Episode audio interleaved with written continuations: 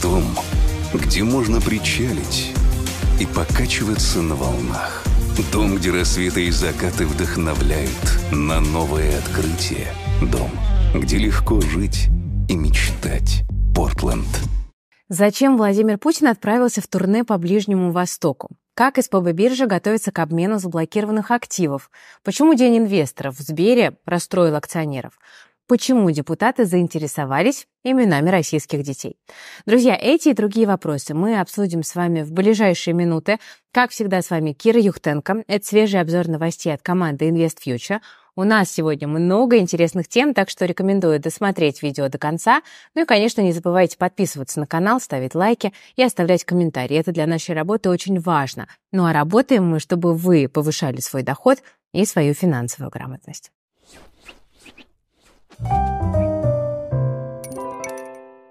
Итак, друзья, начать сегодня хочу с новости из мира большой политики, потому что в среду утром стартовала мини-турне Владимира Путина по странам Персидского залива. И это наш финансовый мир очень активно обсуждал. В Кремле заявили, что буквально за сутки президент хочет посетить Объединенные Арабские Эмираты и Саудовскую Аравию, ну а затем сразу же встретиться с главой Ирана уже в России. Тут э, возникает у многих вопрос, с какой целью российская делегация во главе с президентом отправилась на Ближний Восток. Ну, смотрите, в первую очередь это, конечно же, обсуждение конфликта в секторе Газа.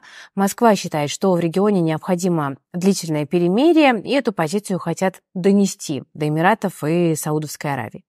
Также в Кремле подчеркнули, что тема взаимодействия в области энергетики, здесь я процитирую, всегда на повестке дня. В том числе речь идет о сотрудничестве в рамках ОПЕК+. Как ни крути, Россия, Эмираты, Саудовская Аравия – это одни из ключевых игроков на мировом топливном рынке. Эта тема действительно всегда обсуждается при подобных встречах. В-третьих, ОАЭ и Саудовская Аравия получили приглашение вступить в БРИКС в следующем году, то есть в год, когда Россия будет председателем организации. Поэтому президент Путин еще в начале переговоров с президентом Арабских Эмиратов подчеркнул, что ждет его на саммите БРИКС в Казани в следующем году.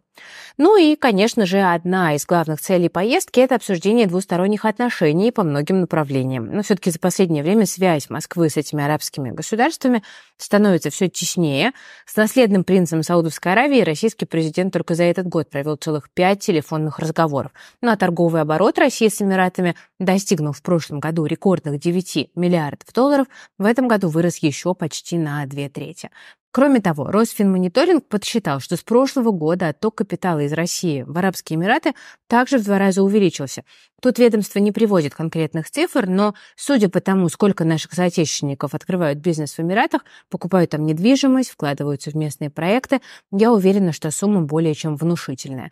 Ну и к тому же, помимо политиков и представителей администрации президента, в делегацию вошла также и Эльвира Набиулина, так что я думаю, что финансовые вопросы тоже на повестке дня. Теперь давайте поговорим о возможных неформальных целях ближневосточного турне Владимира Путина, и для этого посмотрим, как его оценивают на Западе. Так, например, агентство Bloomberg пишет, что визит российского президента в УАЭ и Саудовскую Аравию говорит о провале усилий США по международной изоляции Москвы.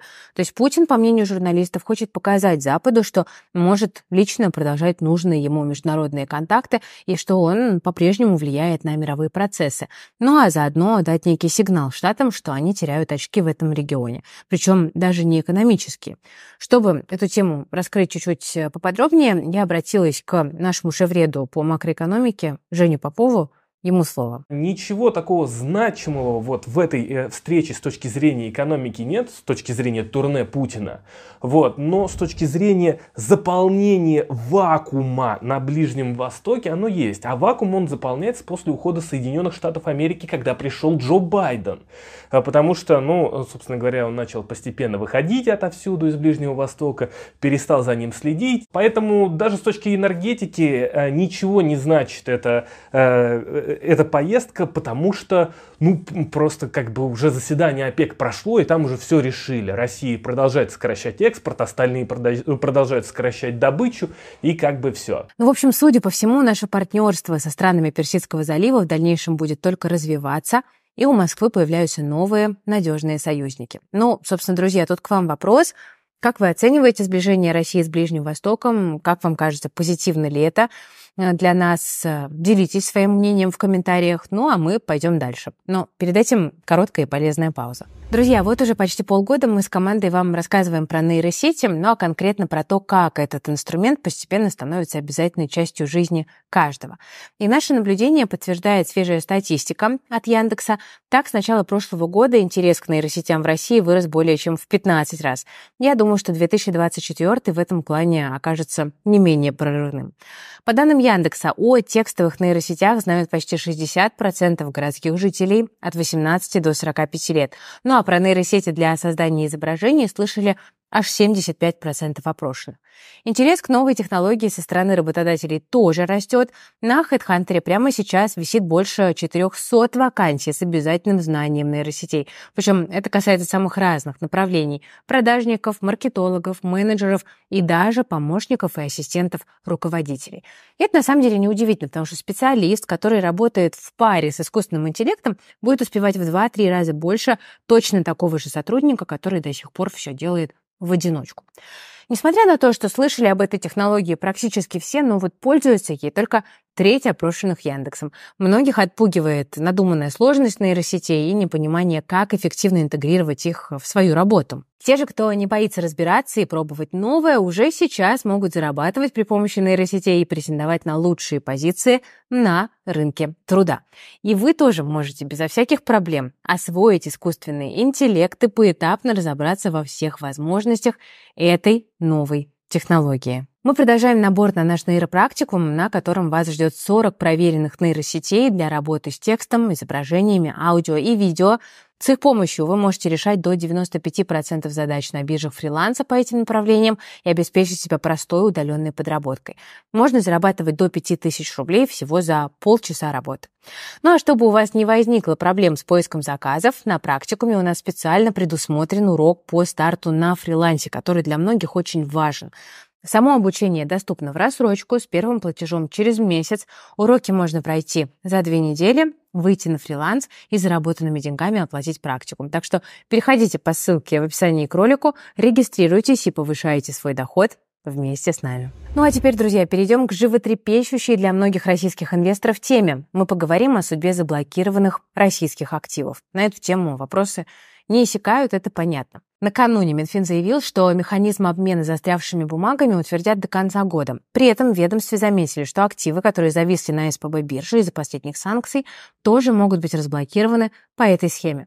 И вот сегодня стало известно, что площадка начала подготовку к этому процессу. СПБ биржа предупредила брокеров о том, что готовит свою инфраструктуру для обмена активами. Я напомню, что речь о механизме, который предусмотрен указом президента от 8 ноября. Согласно документу, российские инвесторы смогут продать продавать свои зарубежные акции нерезидентам, выкупать бумаги иностранцы будут на деньги со счетов типа С. Чтобы поучаствовать вот в этой во всей схеме, расчетный центр площадки СПБ Клиринг снял ограничения на перевод ценных бумаг между неторговыми разделами. Всего их, вообще-то говоря, два вида. Первый, давайте разберемся, да, первый – это не торговые разделы, где хранятся иностранные ценные бумаги, которые были обособлены после санкций в 2022 году. Здесь в цепочке хранения присутствуют и НРД, и зарубежные депозитарии – Euroclear и Clearstream. Также есть неторговые разделы, где хранятся бумаги, обособленные после введения последних санкций против СПБ биржи уже 2 ноября.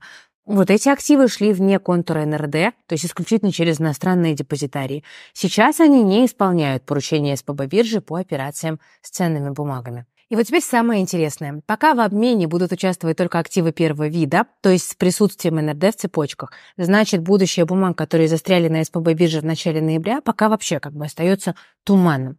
К чему нам готовиться? Ну, тут, как и в случае с неторговыми разделами, есть, по сути, два варианта.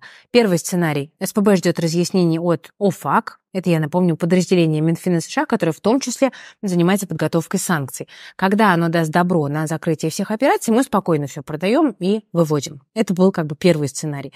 Второй сценарий становится актуальным, если не выгорит первый. Тогда СПБ биржа будет обменивать активы клиентов в общем порядке вместе с теми, что улетели в блок э, прошлой весной. Но, правда, когда, в принципе, этот механизм обмена заработает, пока тоже ну, не очень известно. Да, с нашей стороны все почти готово, но как бы без согласия западных регуляторов ничего тут не получится. Ну, а по последним заявлениям Минфина сейчас даже переговоры на эту тему не ведутся. Ну а дальше, друзья, давайте посмотрим, как сегодня дела на московской бирже. Но, к сожалению, хуже, чем хотелось бы. После вчерашнего роста индекс снова перешел к снижению. В моменте он опустился до 3080 пунктов. Это минимум с конца сентября. К концу торгов рынок терял около полутора процентов. Фоном стало снижение цен на нефть. Сорт Brent сегодня стоил 76 долларов за бочку впервые середины декабря. Ну и в красной зоне сегодня практически все. Особенно туго пришлось нефтегазу, металлургам, транспорту и банкам. Последним негативы добавили сегодняшние новости от Минэкономразвития. Дело в том, что РБК пишет, что ведомство придумало новый способ поддержать бизнес на фоне высокой ключевой ставки ЦБ. Тут идея в том, чтобы компенсировать компаниям разницу между нынешней ставкой и неким базовым уровнем. Его определит государство. Ну и, вероятно, эта мера будет работать для тех отраслей, которые больше всего страдают от жесткой политики регулятора. Но самое интересное, откуда на это возьмут деньги? Вот в чем вопрос. Профинансировать субсидии предлагают за счет рекордной прибыли банковского сектора которую мы наблюдали в этом году. Она ожидается, я напомню, на уровне 3 триллионов рублей. Еще один пункт в копилку того, что следующий год для банков будет тяжелым. Но давайте вернемся к сегодняшнему дню. Главным локомотивом снижения в среду выступили акции Сбера. Накануне они, кстати, наоборот, тащили рынок наверх, но в моменте бумаги Зеленого банка снижались на 3,5%. А виной всему завышенные ожидания от дня инвестора, который сегодня Сбер провел. Что там рассказали? Давайте попробуем разобраться. Ну, если коротко, Сбер пытался краткосрочный успех этого года вывести в некую долгосрочную плоскость. Но дивов в 60%-то нам никто не дал. Ну вот, собственно, инвесторы и расстроились. Теперь давайте поконкретнее поговорим. Дивидендов 60% по МСФО можно не ждать не только в этом году, но, судя по обновленной див-политике, и в следующих. Но, правда, меньше 50% платить тоже не собираются. Это, конечно, радует. Чего тогда ждать? Рентабельности на капитал выше 22% в течение минимум трех следующих лет и чистую процентную маржу 5,5%. Это много, но это как бы не завтра и не факт. И наш инвестор, как известно, довольно нетерпелив. Кстати, интересная деталь. При всех разговорах про разворот в IT, говоря о том, что приносит деньги, Сбер все еще говорит про ипотеки, автокредиты, кредитки и МСП. Тем не менее, Зеленый банк планирует очень масштабные инвестиции в разработку IT-продуктов в следующие три года, ну и в основном речь идет о развитии искусственного интеллекта. По российским меркам вот эти вот планируемые 5 миллиардов долларов на эти цели, это, конечно, очень много, но Никаких новых суперпродуктов пока это нам не выкатили. Через год показывает, что это обязательно придется. Иначе непонятно, куда все эти миллиарды ушли и как Сбер на этом зарабатывает. Очень надеюсь, что действительно покажет что-то впечатляющее. Но пока вывод из этого всего следующий. День инвесторов в Сбере прошел без особых приятных сюрпризов, но и без сильных разочарований. 60% от прибыли в качестве дивидендов не дали, для инвестора это минус, но есть понимание будущего, и это жирный плюс. У многих компаний в России по понятным причинам с этим сейчас не очень. Друзья, ну и напоследок, вот в последнее время есть довольно много новостей о том, что власти беспокоятся о демографических проблемах, а вот сейчас появилась новость о том, что э, власти беспокоятся еще и о том, какие имена Э, люди дают своим отпрыскам. А так в Госдуме у нас разработали законопроект, который запрещает давать мальчикам женские имена и наоборот. В качестве примера авторы инициативы приводят недавний случай, когда девочку при рождении назвали Михаилом. И, э, как говорят депутаты, таких кейсов встречается немало. При этом на самом деле в этом плане у нас уже действует ряд ограничений. Например, в имени нельзя использовать цифры и числительные. То есть дать э, девочке там имя условно Екатерина II не получится. А вот назвать сына первенцем или третьяком можно. Также нельзя сочетать цифры с буквами. Ну, например, назвать ребенка О2, как в таблице Менделеева, запрещено, а вот кислородом Пожалуйста. Илон Маск бы, кстати, не одобрил такие ограничения. Также в документах в графе имени не должно быть никаких символов, ну, например, звездочек, галочек или каких-то эмодзи. Это же касается титулов и званий, ну, а также бранных слов. Так что королевой, лордом, капитаном и так далее ребенка назвать э, тоже не выйдет. А вот отказать в регистрации новорожденной девочки под мужским именем сотрудники ЗАГСа сейчас не могут. И вот депутаты хотят это исправить. При этом двойные имена, которые подходят обоим полам, под действия законопроекта не попадают. Так что там Саши, Жени, Вали могут не волноваться. И, кстати, также можно будет называть девочек Миша, Павла, Петра, Ивана и Романа. В Госдуме отметили, что хоть эти имена и ассоциируются с мужскими, они широко распространены среди женщин в Восточной Европе. Кстати, мне они очень нравятся и кажутся очень красивыми. Вообще истории с необычными детскими именами случаются во всем мире. Ну вот там тот же Илон Маск, да, я напомню, сына своего назвал так, что при всем желании я не выговорю. Там символы из латинского алфавита и математические обозначения стоят в перемешку с буквами из эльфийского языка. Я сейчас на минуточку не шучу, об этом сам Маск рассказывал. Но в России такое имя точно бы не зарегистрировано зарегистрировали, нельзя по закону. Ну а вот с именем его нового ребенка, который родился в этом году, проблем бы не возникло, потому что мальчика назвали Техномеханикус Маск. Ну, в общем, похоже, что эксцентричный бизнесмен отрывается на именах своих детей по полной программе. Если же говорить о России, то мне на ум сразу приходит тот мальчик из Перми, которого там лет 10 назад родители назвали Люцифером, но буквально два года назад такое же имя пытались дать другому мальчику уже в Волгограде, но ЗАГС зарегистрировал его как Люциана. Ну а буквально пару недель назад родители из набережных Челнов назвали свою дочь Россия Светосия Светороссия. Всего э, у ее отца четыре разных ребенка от разных браков. В своем городе он известен как отшельник, жил в лесу, но, правда, три года назад из леса его выселили, а телеканал «Россия-1» один снял про него передачу, где обвинил в создании секты. Ну и, кстати, необычное имя носит не только новорожденная дочь вот этого экс-отшельника, потому что его брата зовут Природа, а мать последнего ребенка — Родушка. При этом забавно, что самого отца семейства зовут довольно обычно, всего лишь Владимир. Ну, в общем, конечно, интересная история с именами. Как вы к этому всему относитесь? Э, кому решать, э, как называть ребенка? Должны ли это контролировать власти или все-таки каждый тут волен как-то сам по себе принимать решения? А может быть, вы сталкивались с таким же Люцифером или там, не знаю, Гарри Поттером? Ну, в общем, с удовольствием ваше мнение в комментариях э, почитаю, потому что тема, ну, правда, очень дискуссионная. На мой взгляд, с одной стороны, конечно, ну, казалось бы, там свобода выбора должна быть, а с другой стороны, ну зачем позволять родителям так издеваться да, над детьми? Ну вот назвали тебя Люцифером, и что? Друзья, вы смотрели Invest Future, с вами была Кира Юхтенко. Если вам нравится наша работа, то не забывайте ставить лайки под этим видео, подписываться на канал, жать на колокольчик. Ну и пишите в комментариях все, что думаете по темам, которые мы сегодня обсуждали. Все полезные ссылки вы найдете в описании к этому видео. Берегите, пожалуйста, себя, своих близких, свои деньги. Всем пока и до завтра.